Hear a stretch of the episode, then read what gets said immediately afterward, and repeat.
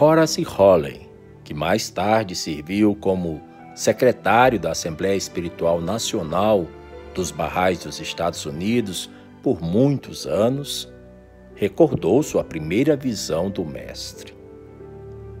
As pessoas estavam sentadas em mesas ao ar livre em um hotel em Tonon-les-Bains, na França, no lago de Genebra.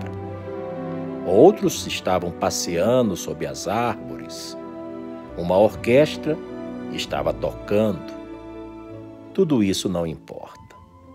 Horace Holley, forte do intelecto e não propenso a mostrar suas emoções, ficara profundamente agitado. Mais tarde, no mesmo ano, Horace escreveu: Vi entre eles um homem de idade imponente, vestindo uma roupa de cor creme, seu cabelo branco e a barba brilhando ao sol. Ele mostrava uma beleza de estatura, uma harmonia inevitável de atitude e do porte que eu nunca tinha visto nem pensado sem nunca ter visualizado o mestre Abdu'l-Bahá, eu sabia que este era ele. Meu corpo inteiro sofreu um choque. Meu coração palpitou, meus joelhos tremeram, um sentimento de emoção receptiva aguda fluía dos pés à cabeça. Parecia ter me transformado em algum órgão de sentido mais sensível, como se os olhos e ouvidos não fossem suficientes para suportar essa impressão sublime. Em cada parte de mim, eu estava consciente da presença de Abdu'l-Bahá. Eu queria chorar de pura felicidade. Parecia-me a forma mais adequada de autoexpressão ao meu comando.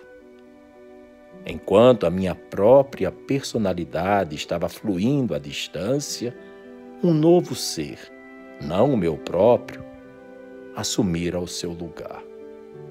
Uma glória, como se fosse do topo da natureza humana, derramava em mim e eu estava consciente de um impulso de admiração ainda mais intenso.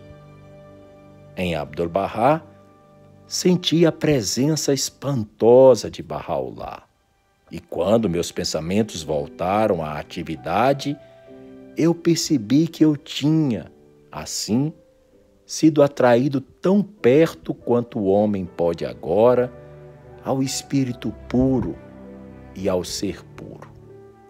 Esta experiência maravilhosa chegou até mim além da minha própria vontade. Eu tinha entrado na presença do Mestre e tinha me tornado o servo de uma vontade superior à sua própria finalidade. Mesmo o meu pensamento de que a mudança seria temporária tem autoridade sobre mim. Eu sei o que os homens podem tornar-se e aquele único instante, sobrecarregado brilhando da montanha escura de todos os tempos passados, reflete como um espelho para que eu possa, contra todas as circunstâncias, considerar o seu valor por meio de uma inteligência mais pura do que a minha própria.